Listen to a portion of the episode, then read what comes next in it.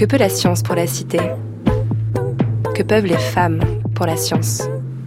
France Inter, les savantes. Lorraine Bastide. Bonjour et bienvenue dans Les Savantes. Quel plaisir de vous retrouver en direct ce 14 juillet sur France Inter en compagnie d'une femme qui pense le monde d'aujourd'hui et qui a sans aucun doute l'intention de le changer.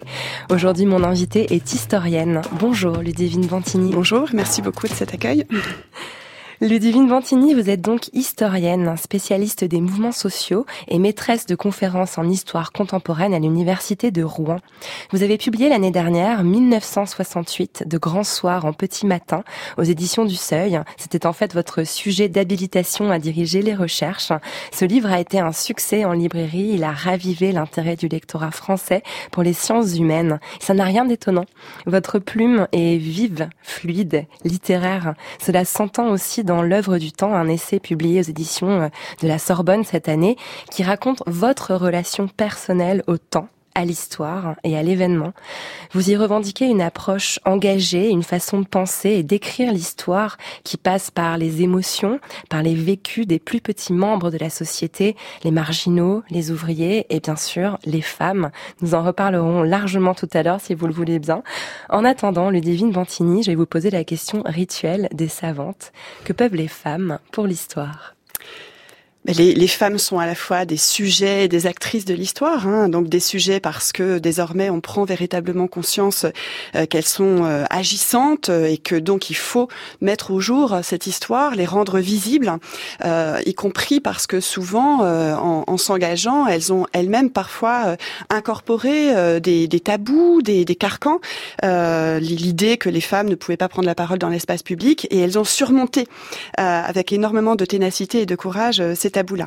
Donc, euh, elles sont à ce titre euh, des sujets magnifiques d'une histoire euh, encore en cours et à faire. Et puis, elles sont des actrices et des protagonistes fortes de, de cette histoire. Et c'est vrai que, entre autres, pour le moment 1968, il s'agissait de le souligner parce qu'elles ont joué un rôle absolument crucial, absolument essentiel, euh, tout en continuant à ne pas être véritablement rendues visibles dans cette histoire, notamment l'histoire officielle et l'histoire un peu mémorielle. Y a aussi les historiennes qui font énormément, qui sont les premières à, faire émerger ces récits-là qui ont été pendant très longtemps invisibilisés Bien sûr. Alors il y a des noms qu'il s'agit absolument de citer parce que ce sont des femmes qui sont euh, à la fois justement des historiennes et des, des actrices de l'histoire en cours. Alors je pense bien sûr à Michel Perrault hein, qui a été pionnière parce qu'elle a croisé l'histoire ouvrière et l'histoire des femmes. Je pense à Michel Rio-Sarcey parce qu'elle a eu euh, à cœur hein, de faire euh, surgir justement des figures féminines trop oubliées du 19e siècle Du 19e siècle révolutionnaire,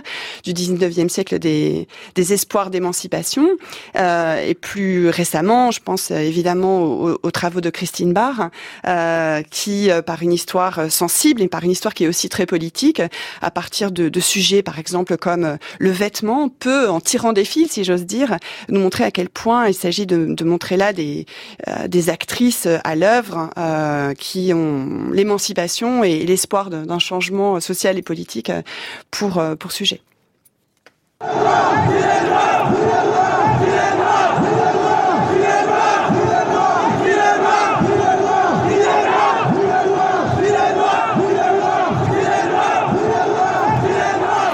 Ludivine Bantini, il y a deux jours, plusieurs centaines de manifestants se sont introduits au Panthéon. C'était un collectif de travailleurs et travailleuses sans papier baptisé les Gilets Noirs qui réclamaient leur régularisation et un entretien avec le Premier ministre Édouard Philippe. Ils ont été évacués de force par les CRS. 37 d'entre eux ont été interpellés. Des immigrés noirs, sans papier, assaillant la place des grands hommes. Cela doit forcément inspirer l'historienne, j'imagine.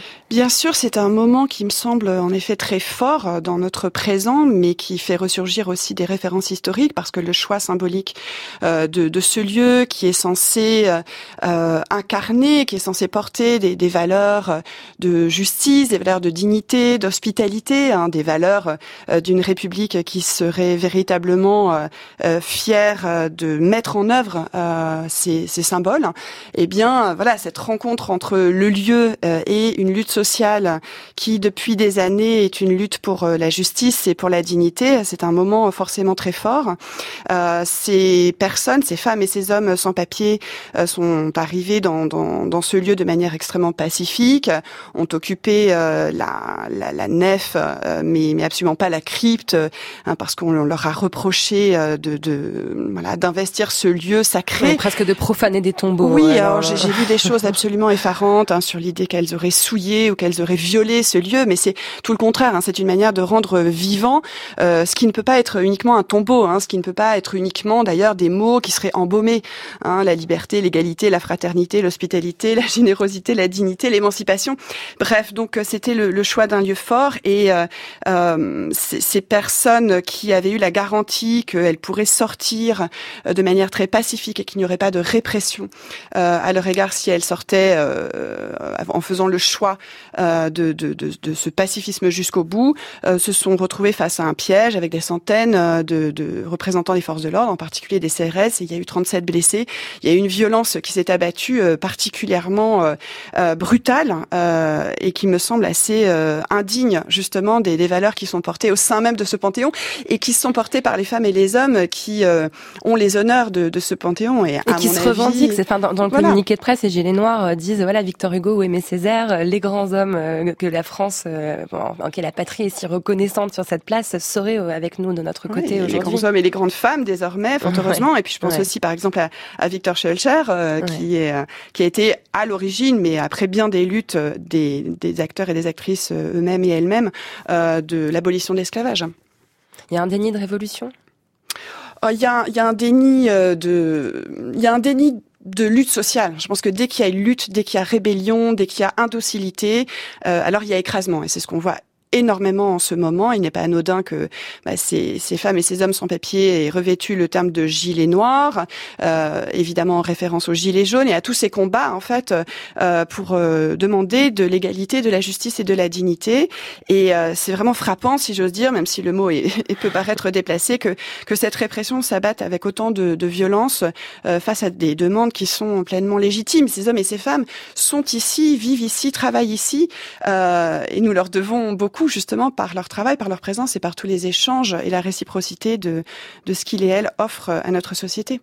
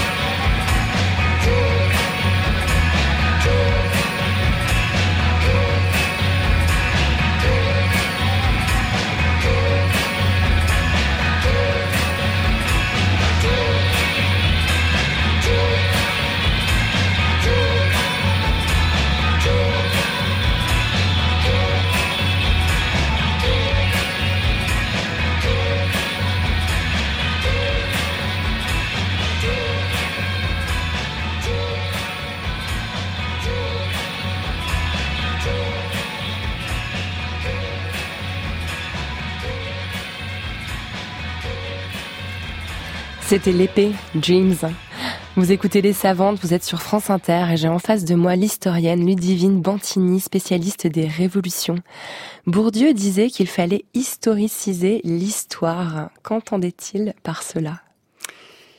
Il euh, demandait euh, une sorte de réflexivité, pour reprendre un autre mot qu'il a employé, c'est-à-dire une manière de se poser évidemment des questions sur d'où l'on parle, sur sa situation, sur sa condition, euh, qui nous permet d'avoir une certaine intégrité dans notre travail, c'est-à-dire expliquer le choix de nos sujets, ce qui nous tient à, cœur, hein, pourquoi il y a toujours du choix dans les sciences sociales, à partir du moment où on décide de travailler sur tel ou tel sujet, de prendre pour thème tel ou tel protagoniste de cette histoire. vous l'avez bien dit d'ailleurs dans votre introduction, hein, choisir de, de, parler des, ouvrières, des ouvriers, des gens qui sont au travail, euh, des gens qui sont au chômage, des, femmes, euh, par exemple, c'est déjà euh, une forme d'engagement. Euh, et dès lors, historiciser l'histoire, c'est une manière euh, de redonner du sens en fait à la et de la place à l'historienne et l'historien qui ne peut pas simplement s'effacer derrière son écriture ou derrière les archives qu'il ou elle mobilise. D'accord, donc c'est presque plus voilà la personne qui écrit l'histoire qu'il faut historiciser, expliquer de quel point de vue on parle et, proposer une histoire qui soit toujours située et certainement pas euh, purement objective et neutre, c'est bien ça? Voilà, enfin, c'est-à-dire que, en effet, l'idée même d'une neutralité euh, paraissait euh, euh, à Bourdieu comme à bien d'autres. Hein, je citerai Howard Zinn, qui est vraiment un auteur qui me tient aussi beaucoup à cœur. impossible, la neutralité n'existe pas parce que précisément il y a toujours une part d'engagement, une part de soi, et donc il s'agit aussi de resituer ce, le travail, l'écriture, dans une histoire d'ensemble aussi, dans des dettes, dans des héritages. tout à l'heure, il y a des noms qui ont surgi forcément sur euh, euh, la place des femmes dans, dans l'histoire. Par exemple, quand on travaille sur 1968, il est difficile de ne pas évoquer le nom de Michel Zancarini-Fournel, qui a été de celles et de ceux qui ont euh, remis à l'ordre du jour en fait une histoire populaire, une histoire du monde du travail, une histoire aussi ouvrière, hein, tout en la croisant avec une histoire des femmes. Donc historiciser, c'est oui se replacer à la fois dans sa propre histoire, dans son histoire personnelle, mais aussi dans une histoire collective, dans une histoire de la pratique même de l'écriture de l'histoire, et de façon plus générale, euh, expliquer ses choix en fonction du moment politique que l'on traverse. Mhm. Vous venez de citer le nom d'Howard Zinn, donc un historien américain contemporain qui s'est attaché à écrire une contre-histoire officielle, ce sont vos mots que vous employez euh, dans l'œuvre du temps. Il renverse les points de vue, il s'attache au point de vue de ceux qui ont été invisibilisés. Moi, je m'interroge concrètement quand on est chercheuse en histoire, ça veut dire quoi renverser le point de vue? Ça veut dire chercher ailleurs, ça veut dire lire autre chose, d'autres documents? D'autres sources? C'est ça, hein, ce, ce qu'entendait faire Howard Zinn, notamment dans son Histoire populaire des États-Unis, c'est euh, porter le regard sur des femmes et des hommes euh, dont on n'entend jamais parler, euh, alors dans les livres d'histoire, mais ça, ça, change évidemment, euh, ou encore dans nos, dans nos scolarités, même si ça change là aussi grâce à, à, aux enseignantes et aux enseignants euh, à tous les niveaux. Euh, c'est-à-dire bah, chercher d'autres sources. vous parliez tout à l'heure des, des, grands hommes à, à propos du Panthéon, donc c'est vrai qu'on a longtemps fait une histoire par le haut, par les grands hommes, par les supposés euh, héros. Et c'est vrai qu'en ce 14 juillet, il est beaucoup question de ça, de l'héroïsme. Et donc en fait, l'idée, c'est de montrer que ben, l'héroïsme du quotidien, des résistances, euh, du courage, des luttes sociales, des batailles, euh, qui sont parfois perdues, mais il s'agit de les voilà, de leur redonner du sens, de leur redonner place euh, en forme de justice, de, de, de justice. C'est pas seulement une histoire d'hommage et c'est pas une, seulement une manière de, on parlait là aussi d'embaumer tout à l'heure ou de tombeau pour les morts. C'est pas, c'est pas seulement cette dimension-là, mais c'est renouer avec euh, des femmes et des hommes qui avaient des espoirs, qui avaient des combats, euh, aussi pour nourrir les nôtres, je crois. Et ce que je trouve intéressant, c'est que dans la démarche même de, de, de recherche, d'archives, vous, par exemple, pour votre livre sur 68, vous êtes allé lire les registres de police. Euh, noter la moindre petite arrestation concernant les moindres petits larcins de mai 68 et constater que ça concernait aussi bien le postier, la postière que l'ouvrier, qu'il n'y avait pas forcément cette espèce de mouvement uniquement intellectuel et étudiant comme on peut en avoir une espèce de représentation un peu un peu figée. Absolument, et c'est vrai que bon, là c'est le travail d'archives qui fait surgir de, ce qui était inconnu d'ailleurs euh, à mon propre regard hein, au moment de, de commencer cette recherche, hein, c'est-à-dire que ce sont les archives qui font surgir les noms hein, des, de celles et ceux qu'on en général on appelle les anonymes de l'histoire, mais non, qui ont, qui ont des noms, à qui il s'agit justement de redonner leur nom, mais à qui il s'agit aussi tout simplement de redonner la voix, la, la, la parole et les actes. Euh, donc en allant voir des archives locales, départementales, aller voir. Oui, les archives policières sont très précieuses à cet égard parce qu'elles ne disent pas seulement euh, euh le rôle de, de, des forces de l'ordre, mais elles disent aussi euh, celles et ceux qui sont arrêtés, celles et ceux qui dès lors se sont affrontés justement à ces forces de l'ordre en contestant l'ordre euh, que qu'elles représentaient. Euh, donc c'est une manière de faire surgir par exemple les, les noms des, garçons de café, des serveuses de restaurants, des ouvrières du textile, des, des, femmes qui travaillaient dans les grands magasins, etc., qui ont participé, en l'occurrence, pour 68, à cette, à cette grève générale. Donc, euh, redonner aussi euh, euh, le, la, saveur de la parole qu'elle portait et des espoirs qu'elle représentait. Mmh. J'ai vraiment adoré lire euh, l'œuvre du temps. Enfin, c'est vraiment un, essai, je trouve, qui donne une perspective complètement nouvelle sur l'histoire, sur et, même sur le temps lui-même. J'aime beaucoup cette idée que vous amenez que la, la notion même de temps est complètement subjective, complètement construite culturellement par notre époque et qu'on peut même questionner cette notion de temps comme un progrès, comme une flèche qui irait toujours euh, vers la droite du cahier des colliers comme on le représentait dans notre enfance et qui pourrait être perçu comme un cycle ou comme euh, plein d'autres formes finalement. Oui, je suis très sensible et pleine de gratitude pour votre lecture.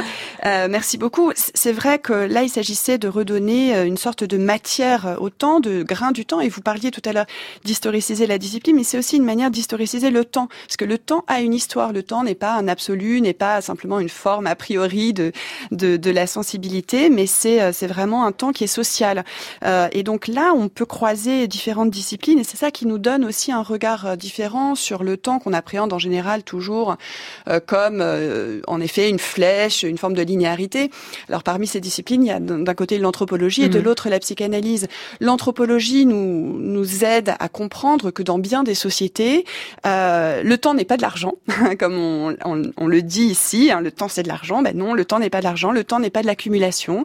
Mais le temps, ça peut être une manière de se réincorporer le passé. Donc il y a bien des des sociétés et des peuples qui considèrent qu'il ne faut pas euh, euh, accumuler, voilà, cumuler euh, le, le, profit, que le temps sert plutôt à retrouver euh, les ancêtres, par exemple. Hein. Donc il y a des langues, notamment, qui euh, qui mêlent dans, dans un même temps le passé, le présent et le futur. Hein. Il y a des sociétés pour lesquelles le futur, finalement, il est autant derrière soi que devant, parce qu'on considère que il est déjà présent dans ce qu'ont réalisé les ancêtres. Donc c'est une manière de co exister au sens fort avec les ancêtres. Et puis d'autre part, il y a la psychanalyse qui nous apprend beaucoup puisque, euh, pour reprendre une formule du psychanalyste euh, Pontalis, le temps ne passe pas. Dans l'inconscient, le temps ne passe pas. C'est-à-dire qu'il y a, comme l'avait bien montré Freud en, en, comparant finalement le temps psychique à, une, à la Rome euh, d'aujourd'hui qui serait aussi fait de tous ces temps sédimentés, de, de, ce temps archéologique, à cette différence près que le temps psychique, il est vivant. Voilà, il n'est pas figé dans la pierre. Euh, c'est-à-dire que le, le passé ben, est réactivé sans cesse dans, dans, nos actes du présent.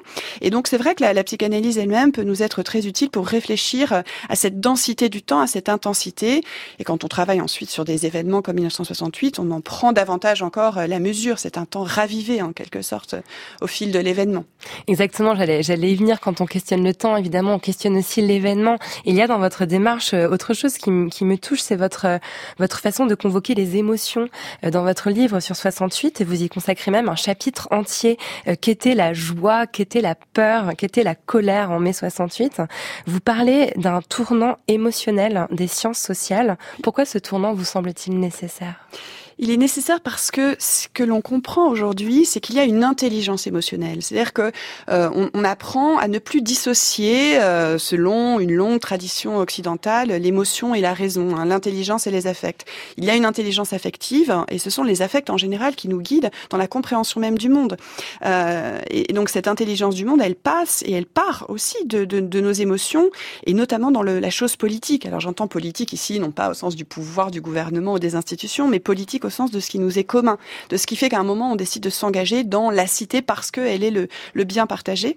Et, et, bien sûr que euh, ces, ces formes d'engagement euh, sont à l'œuvre grâce à nos émotions, grâce à nos, euh, nos espoirs d'émancipation, grâce à nos colères, nos indignations, mais aussi les joies. Et vous avez raison de le souligner. C'est vrai que 68 a été un moment aussi extrêmement joyeux parce que les personnes qui ont pris part avaient le sentiment que plus rien ne serait comme avant. De, mmh. ils avaient, il et elle, hein, encore une fois, avaient le sentiment, la, la conscience de participer à cette histoire, euh, d'avoir aussi une dette à l'égard des luttes du passé, donc de réactiver ces luttes, et puis euh, avaient tout simplement conscience que cette prise de parole et prise d'action euh, que ces personnes étaient en train d'accomplir euh, aurait un avenir. Voilà, qu'il s'agissait de créer une brèche euh, dans ce temps et donc dès lors avec des, émotions mobilisées à des fins de compréhension du monde et vous le disiez aussi en introduction de l'émotion dans la perspective de le changer, changer la vie. Hein. C'était les mots de Rimbaud, mais c'était les mots aussi de, de, 68. Mais ce qui est fascinant, c'est quand on prend comme prisme de lecture euh,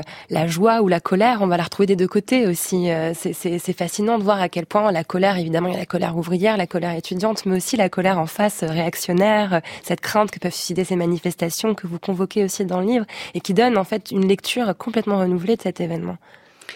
Oui, alors après, voilà, dans, dans le cadre d'une historiographie collective qui est elle-même renouvelée, euh, mais, mais c'est certain que, alors tout à l'heure on parlait de l'impossible neutralité, de la place du choix, mais ça n'est pas incompatible avec l'idée d'une intégrité dans la discipline et de bien faire son métier, y compris en travaillant sur l'ensemble des protagonistes. Et donc je vous remercie en effet de souligner que euh, il s'agit aussi de porter le regard sur, en quelque sorte, ce qu'on pourrait appeler l'autre côté de la barricade, sur le pouvoir dans toutes ses déclinaisons, hein, sur le pouvoir évidemment d'État, euh, du du, président de la République en l'occurrence, du, du, chef du gouvernement, mais aussi euh, des préfets, euh, mais aussi des forces de l'ordre, pour comprendre euh, ce qui les motive, ce qui les anime, quelles sont là aussi leurs leur colère et leurs indignations, leur peur, hein, parce qu'il est aussi beaucoup question de peur. Ouais. Et je pense par exemple à, ces lettres qui sont assez bouleversantes hein, du Premier ministre de l'époque, Georges Pompidou, lequel révèle une sorte de crise existentielle devant le mouvement de 68, devant cette grève générale, parce qu'il se dit au fond, ici, il y a une sorte de vanité à exercer le pouvoir, hein, vanité des vanités en quelque sorte. Donc euh, il traverse un moment de, profond doute d'existence et c'est vrai que euh, c'est une émotion qui est elle-même politique. Hein. Pour moi, il ne s'agit pas de dépolitiser l'événement en parlant des émotions, mais en contraire de contribuer à sa politisation. Et de transmettre une grande humanité qui fait qu'en tant que lecteur, on se retrouve propulsé dans cette histoire que vous faites revivre d'une façon presque romanesque et littéraire ça me touche beaucoup ce que vous dites et là aussi je vous en remercie. Moi j'ai eu vraiment le sentiment de me laisser porter aussi par euh, par les voix et par la participation justement de, de, de toutes ces personnes à qui j'ai l'impression de, de devoir beaucoup et, et là, je citerai encore un autre nom d'historienne, euh, Arlette Farge, qui a, qui a fait justement cette histoire populaire du XVIIIe siècle et qui entremêle finalement sa propre écriture à la parole euh, qui est mise au jour par sa, par euh, sa recherche d'historienne. Euh, c'est vrai que c'est ce que j'ai essayé de faire, euh, de, de, trouver un ton, un style, en tout cas une écriture qui, je l'espérais et je continue de l'espérer, soit fidèle à cette prise de parole qui a été si importante en 68 et qui a ouvert tellement de voilà de d'espoir révolutionnaire. Alors, je, le, mot révolution, d'ailleurs, il est beaucoup utilisé à cette époque, et, et, tout le monde ne veut pas dire forcément euh, en finir avec le capitalisme, en finir avec ce pouvoir d'État, etc. Beaucoup le, le pensent, mais d'autres voient aussi l'idée de d'opérer une révolution de soi, de, de, une révolution euh, lente dans, dans les consciences, dans les esprits et dans les corps aussi. Vous parlez de cette, de cette phrase sur la prise de parole. Euh, il me semble que dans un amphithéâtre, en mai 68, un anonyme s'est écrié euh, Ils ont pris la Bastille, nous prenons la parole. Je crois qu'en ce 14 juillet, euh, c'est intéressant de le rappeler. Alors, comment devient-on historienne des révolutions? Que faisaient les femmes en mai 68 Qui sont leurs héritières? La réponse à toutes ces questions dans Les Savantes, après Aldous Harding, Picture, Picture.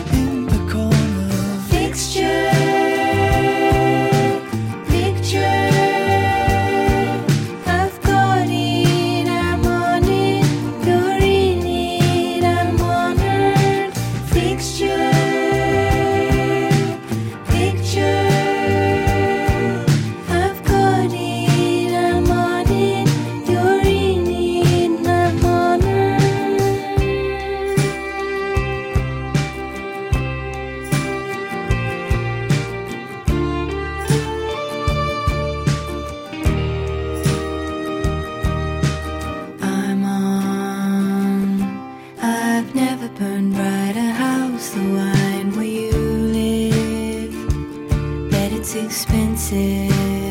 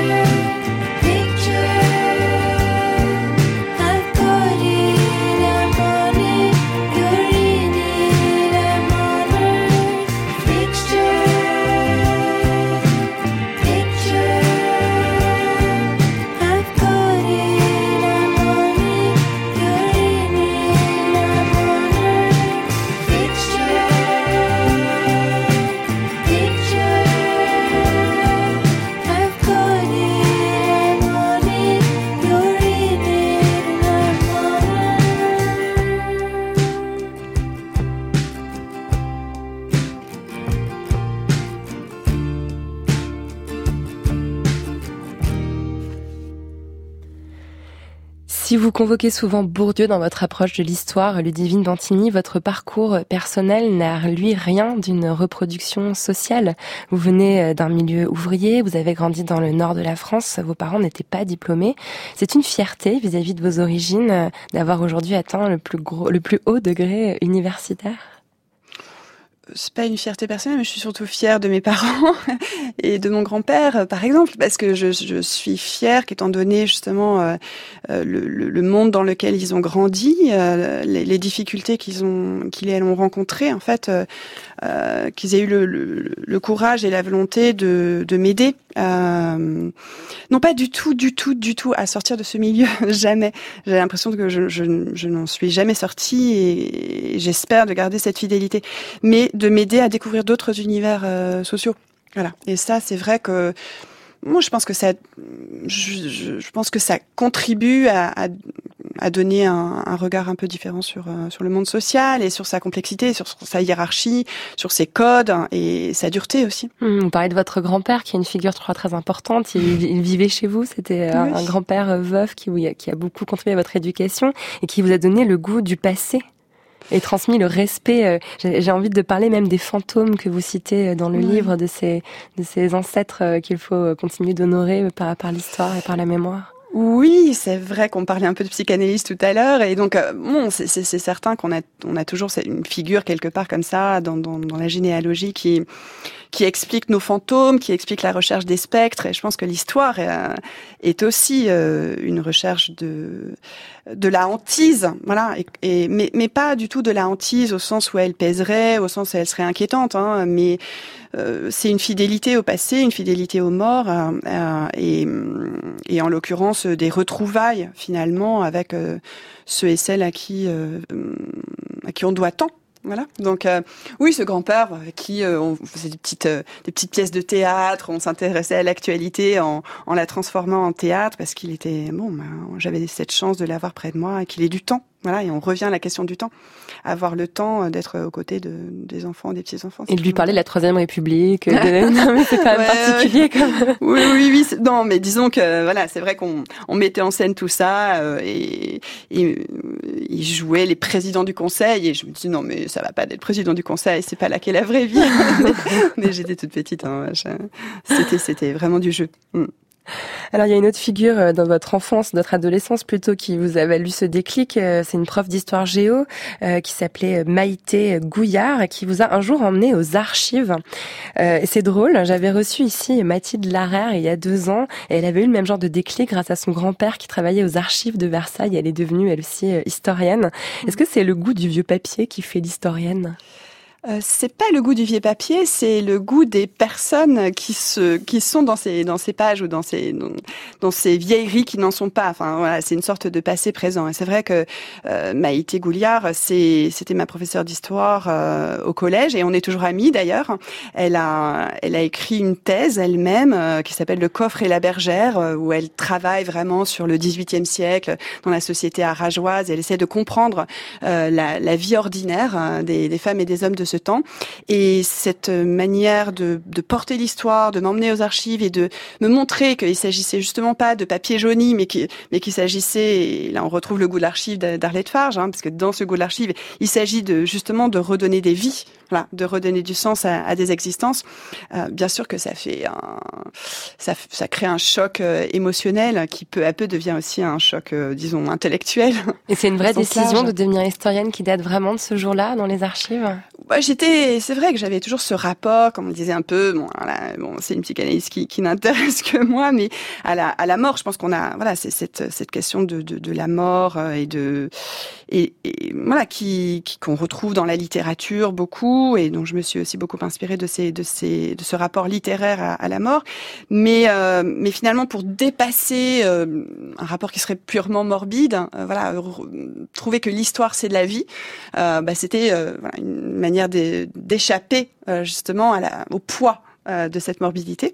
Et dès lors, oui, je pense qu'il y a eu un, un moment, quoi, voilà, un petit, un petit événement, un micro-événement euh, à l'échelle de ma propre existence. euh. Hmm, L'histoire comme une façon de défier la mort, c'est intéressant comme approche. Et puis dans cette histoire, effectivement, de trouver euh, des personnes dans les vieux papiers, on, on- on entend euh, la démarche presque de trouver des personnages dans les romans. Et c'est quelque chose que vous revendiquez aussi euh, dans votre approche d'historienne, de créer des ponts, en tout cas de les, de les faire voir, les ponts qui existent entre l'histoire et la littérature. En cela, on vous compare souvent à Yvan Jablonka, qui a une démarche un peu similaire.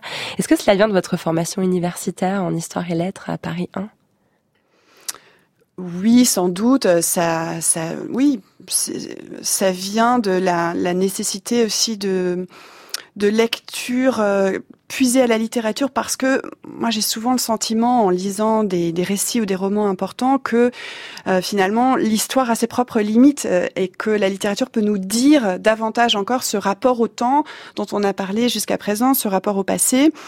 Euh, et dès lors, c'est vrai qu'il y y a un certain nombre d'historiennes et d'historiens. Là, je, vous avez cité euh, Yvan Jablonka, je reparlerai d'Arlette Farge parce que son écriture elle-même euh, nargue en quelque sorte les frontières, euh, non pas entre la fiction et l'histoire, pas du tout, parce qu'il ne s'agit pas de faire fiction, mais entre la littérature et l'histoire. C'est très différent. C'est-à-dire qu'il peut y avoir en effet une écriture euh, littéraire, et puis ensuite il y a des, auteurs qui vous inspirent tout particulièrement. Donc euh, dans mon cas, bon, je sais pas, il y aurait Daniel Bendelson par exemple, qui qui part à la recherche de dans Les Disparus hein, de de ses cousines euh, mortes euh, dans l'extermination des Juifs d'Europe et comment sa quête est une quête littéraire mais aussi une quête profondément historique.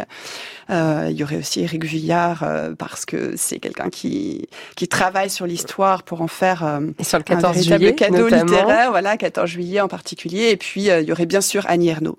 Parce que Annie Ernaux, évidemment, je, je me sens très proche de ce qu'elle décrit, de sa propre histoire et de cette façon d'entremêler des fils euh, d'histoire personnelle et des fils d'histoire euh, sociale et euh, de cette confrontation entre des, des univers sociaux complexes et différents et de cette manière de d'en retirer une force, en fait. Hmm.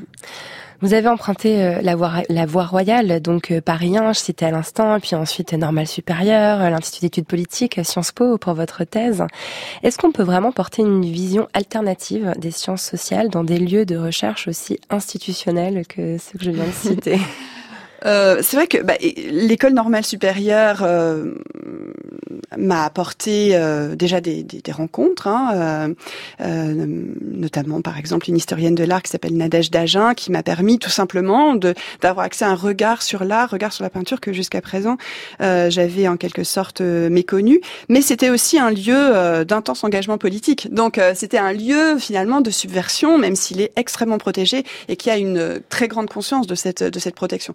Ça renvoie finalement à, à, à 68 parce que les étudiantes et étudiants de 1968 étaient pour la plupart des enfants, euh, on va dire de la bourgeoisie, des, des, des classes aisées, euh, euh, mais qui avaient cette conscience justement et qui voulaient sortir de cette identité-là, de cette identité protégée, euh, qui voulaient aller aussi euh, à la rencontre du, du monde du travail, qui voulaient comprendre ce que c'était que, que travailler dans, dans les conditions de l'époque qui étaient, qui étaient dures.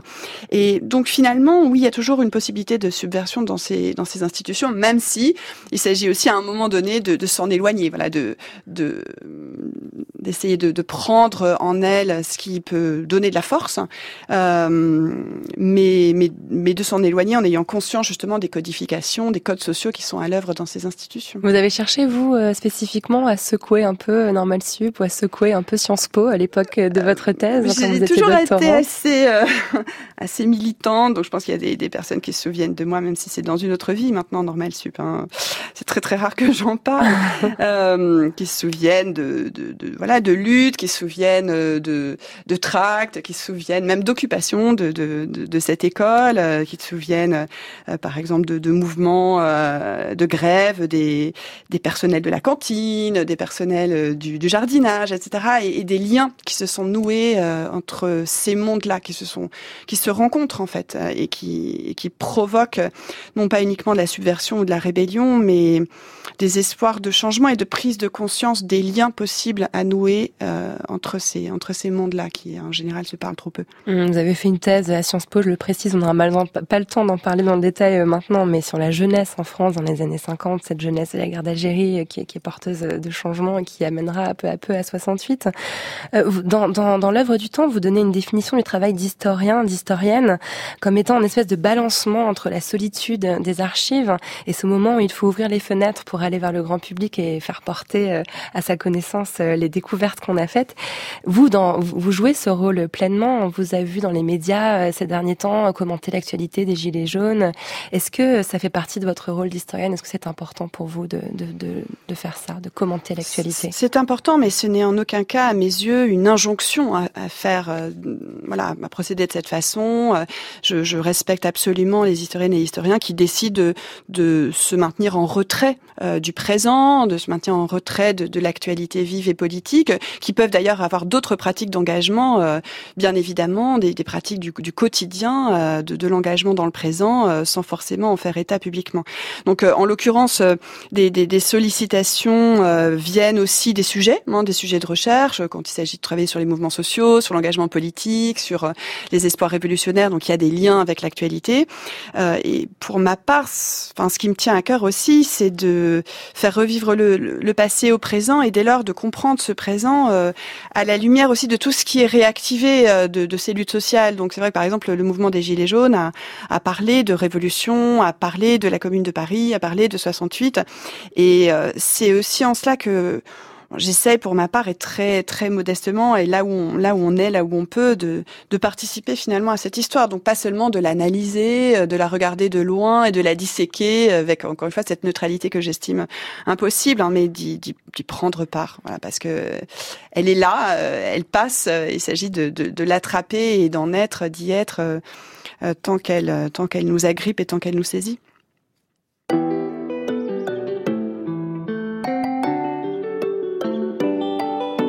Tête à demi penchée, faisant une moue dubitative.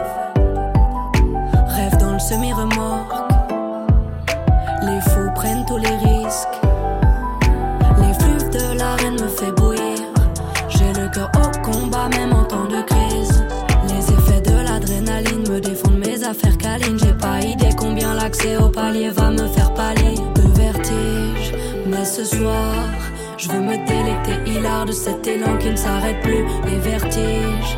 Donc ce soir, je veux me délecter hilar de cet élan qui ne s'arrête plus. À l'horizontale, je te propose qu'on à l'horizontale.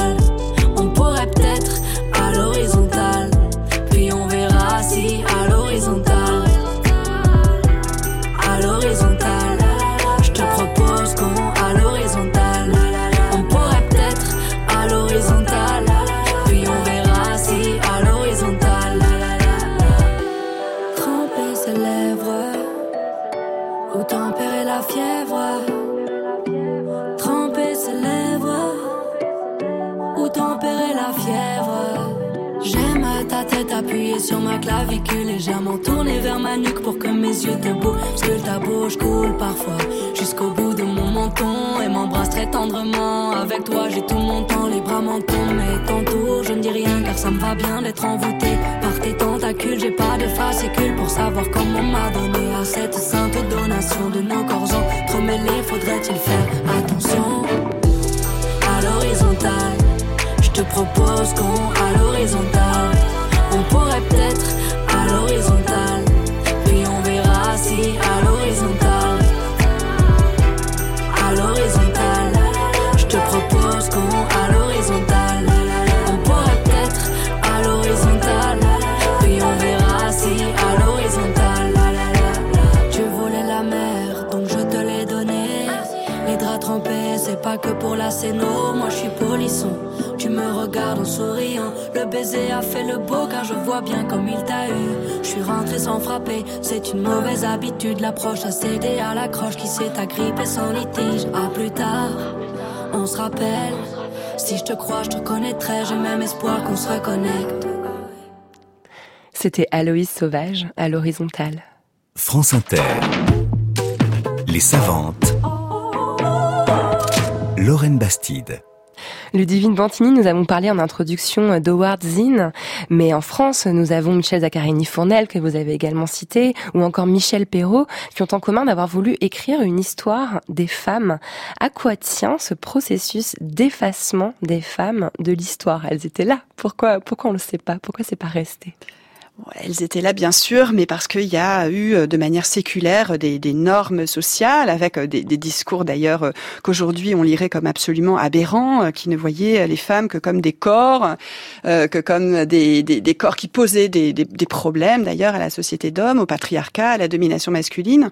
Donc longtemps, on a imposé ce discours selon lequel les, les femmes devaient appartenir uniquement à la sphère domestique, hein, la domus, la maison, voilà, et que c'était la sphère privée, euh, et que la sphère politique, police, la, la cité, hein, appartenait aux, aux hommes, avec toutes sortes de justifications plus absurdes euh, les unes que les autres. hein. mais par exemple, et l'anthropologie le montre, hein, le fait que d'un côté les hommes versent le sang parce que il y a ce, cette virilité euh, euh, de, de, de l'engagement dans la chasse et dans la guerre, hein, et de l'autre les femmes perdent leur sang euh, par les règles, et donc comme si elles, elles étaient forcément passives et forcément réduites à leur rôle de genre, à leur rôle en l'occurrence de, mère.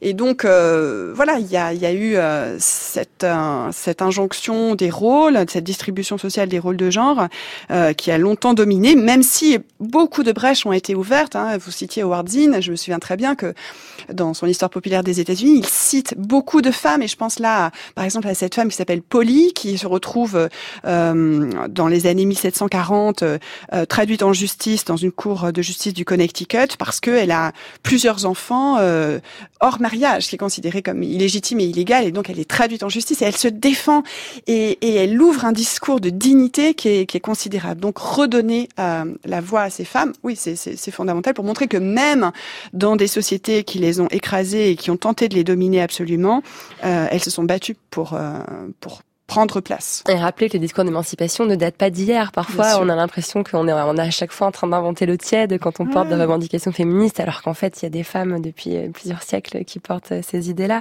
Alors, dans votre livre 68 de Grand Soir en Petit Matin, vous consacrez un chapitre entier aux femmes de mai 68 et vous commencez par contextualiser l'atmosphère dans les années qui précèdent euh, mai 68 est carrément sexiste, voire même foncièrement patriarcale. Oui, bien sûr. C'est vrai que c'est une société qui repose beaucoup euh, sur euh, ce qu'on pourrait appeler la, la double morale, hein, sexuée et sexuelle. Euh, C'est-à-dire que bon, les, les femmes euh, ont un corps qui continue d'apparaître dangereux. La, la sexualité euh, avant le mariage, par exemple, euh, leur est en général non pas interdite. Évidemment, c'est un interdit qui est qui est social, qui est moral. Là où on privilégie pour les garçons une sorte de sexualité précoce. Donc une double morale qu'on retrouve justement dans, dans l'impossibilité possibilité jusqu'en 1967 et même après, en réalité, euh, d'avoir accès à, à la contraception, euh, que l'on retrouve aussi dans des règlements intérieurs d'établissements scolaires qui sont extrêmement sévères euh, pour les jeunes filles. Elles n'ont pas le droit de porter le pantalon. Souvent, on a en tête le, le fait qu'en 1968, il y a eu aussi des, des, des demandes pour que les, les, les garçons et les filles puissent euh, se voir et se fréquenter dans les résidences universitaires. Alors, le problème, c'est que souvent on réduit l'étincelle de 68 à ça, ce qui est absolument faux, bien sûr, mais C'est symbolique. c'est c'est symbolique et c'est une manière de, re- de, de politiser, hein, de, de donner un vrai sens, une consistance et une substance politique euh, à des sujets que jusqu'à présent on considérait comme relevant du fort privé, et voilà, relevant euh, de, de la morale. Et donc, euh, ce qu'elles ont fait, ce qu'elles ont contribué à faire en 68 et après, euh, ces femmes, mais aussi ces hommes, hein, mais surtout ces femmes, euh, c'est de, de donner euh, du, un sens collectif à des revendications portant sur le, le corps en tant que ce sont aussi des corps qui sont politiques. L'intime et politique, d'ailleurs, c'est un slogan qui date de cette époque-là, si je me trompe pas. Oui, le privé est politique, évidemment. Et donc, euh, euh, ce qui est tout à fait fascinant, c'est l'organisation de ces femmes, l'auto-organisation de ces femmes. Euh, dans, dans les années 68, elles, elles forgent des, des groupes euh, pour réfléchir justement à la, à la prise de parole, pour essayer, avec beaucoup de, de joie aussi, hein, de, de joie créatrice, hein, de trouver des, des alternatives pour euh, prendre la parole et réfléchir bien sûr à leur travail. Vous parliez patriarcat, c'est aussi un, voilà, Christine Delphi l'avait bien montré à ce moment-là. hein, c'est une forme sociale de production, un rapport social de production que le, le patriarcat, et que donc euh, ce travail, enfin ce travail domestique et le travail salarié des femmes euh, devait être repensé euh, à nouveau frais et toujours dans cette perspective de s'en émanciper. Nous qui sommes sans passé, les femmes, nous qui n'avons pas d'histoire, depuis la nuit des temps, les femmes, nous sommes le continent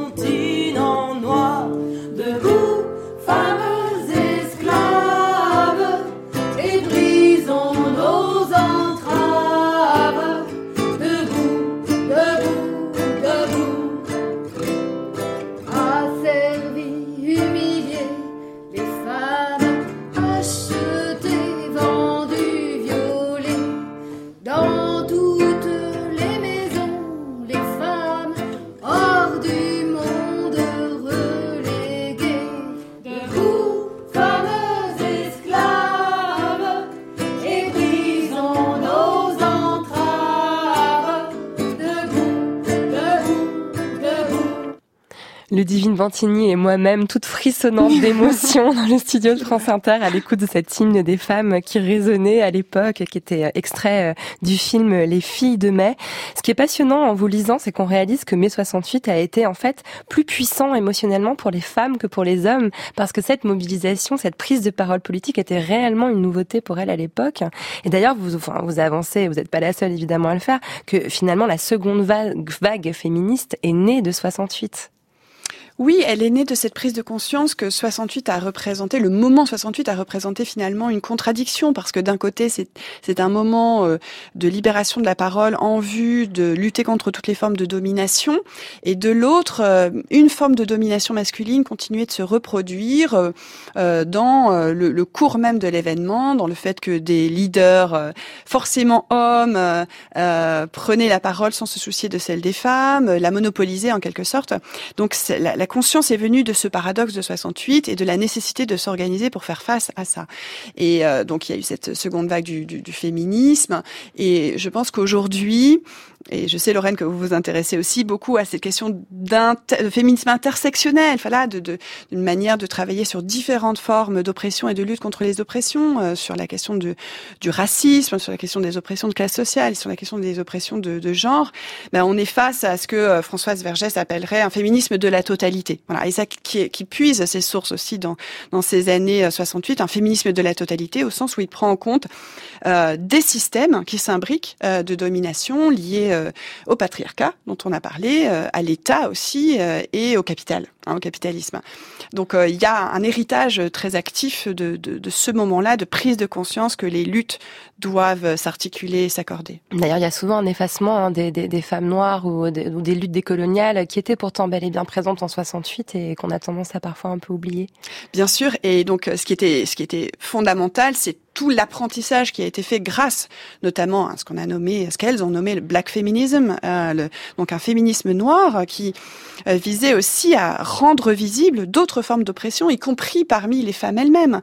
Euh, donc il y a eu bon, ce fameux slogan féministe euh, prolétaire de tous les pays qui lavent vos chaussettes, mais le black feminism l'a repris en disant mais euh, féministe de tous, les, pays, qui, lavent vos chaussettes, c'est-à-dire voilà d'avoir conscience que il y avait aussi euh, parfois un rapport domestique qu'il s'agissait de, de briser et d'avoir des, formes de solidarité et de sororité véritablement euh, actives et non pas uniquement par des discours. Et ça, ça a été euh, une grande force qu'on retrouve avec euh, beaucoup d'évidence aujourd'hui, même si bien des luttes sont encore à mener. Mais ces luttes-là, elles sont, elles sont réelles dans, dans l'articulation. Est-ce que aussi François Vergès appelle la justice épistémique, c'est-à-dire une égalité des savoirs venus euh, de tous les horizons, de tous les continents? Et ça, c'est une grande, une grande tâche qui est encore à accomplir. Hein, c'est de, de sortir aussi de, de nos visions très occidentalocentrées, parce que les femmes, les penseuses, celles que vous appelez les, les savantes, un peu partout euh, en Amérique latine, en Afrique, en Asie, bah, nous ouvrent des voies qui sont fondamentales. On va écouter un autre euh, sonore maintenant. Vous n'avez pas compris qu'on lâche pas? Vous n'avez pas compris que les pauvres qui sont dans la rue, c'est pas les, les grands doudous là de Macron? C'est bien son blablatage qu'il est en train de nous faire. Hein? Mais on n'en a rien à foutre de son blablatage. Nous, je veux qu'il nous reçoive les femmes. Tiens, qu'ils reçoivent les femmes, gilets jaunes. Et on ira, et on ira, on aura le courage d'y aller. Vous serez là, les journalistes. On vous invitera. On n'a rien à cacher. Mais qu'il arrête de tirer la couverture à lui, ce brave homme. Ensuite, Castaner, qui donne des ordres pour faire euh, quoi? Pour abattre des femmes avec des balles, comme ça, qui tue, qui peut tuer, parce qu'il dit que ça tue pas, mais ça tue. Moi, je l'ai vu à l'Assemblée nationale. Elles avaient des trous dans le visage. Et vous trouvez ça normal? C'était Martine, femme gilet jaune, interviewée par euh, RT France. Les femmes ont joué un rôle essentiel euh, sur les ronds-points euh, du mouvement gilet jaune qui agite la France depuis novembre dernier. Est-ce que c'est quelque chose de comparable? Est-ce que c'est quelque chose qui puisse ses racines aussi dans le féminisme? Le féminisme a beaucoup joué pour cette prise de parole des femmes et pour cette conscience de la lutte. Et je pense qu'aujourd'hui, à la différence de ce que de ce qu'on se disait à l'instant sur 1968, euh, il y a davantage d'évidence de cette prise de parole, euh, beaucoup moins de, de comment dire d'intériorisation euh, du, tabou, de l'illégitimité. Donc ça, c'est très fort. Et, les, les paroles qu'on a entendues m'ont fait aussi penser à celles, par exemple, de ces femmes de chambre dans les hôtels qui se sont beaucoup mises en grève ces derniers temps, des services de nettoyage, etc qui, qui, qui ont dit d'ailleurs au début du mouvement, je pense à Cynthia euh, lors de l'occupation et la, la grève de euh, d'un des hôtels, hein, là c'était euh, par kayak euh, dans un beau quartier là à Vendôme, qui disait mais les gilets jaunes ont raison, mais il faut aussi aller sur les lieux de travail, c'est là que la, la lutte se situe aussi. Et elle s'exprimait en tant que femme et en tant qu'ouvrière, en tant que voilà que, que, que, que femme qui vit dans des conditions et en tant que femme euh, venue d'Afrique aussi euh, et, et subissant des formes de stigmatisation et de, et de racisme contre lesquelles il s'agit de, de lutter. Je pense qu'aujourd'hui, en plus, c'est le 14 juillet. euh, c'est un moment qui est lui-même assez, assez viriliste quand même, hein, quand on voit le défilé Ouais, militaire, quand on voit aussi ouais. ce qui nous attend avec le service national universel, euh, qui est une autre manière de, de réinstaurer justement euh, cette, cette espèce de virilité guerrière euh, qui, qui s'imposerait euh, de nouveau à la jeunesse. Voilà, ces, ces luttes-là, elles sont indispensables.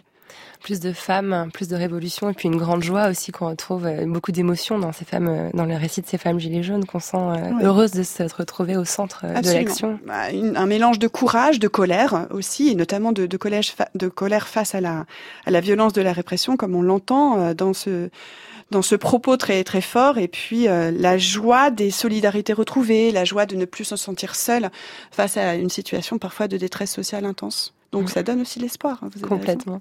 Merci beaucoup, Ludivine Vantini. Merci à vous, Laurent. Merci.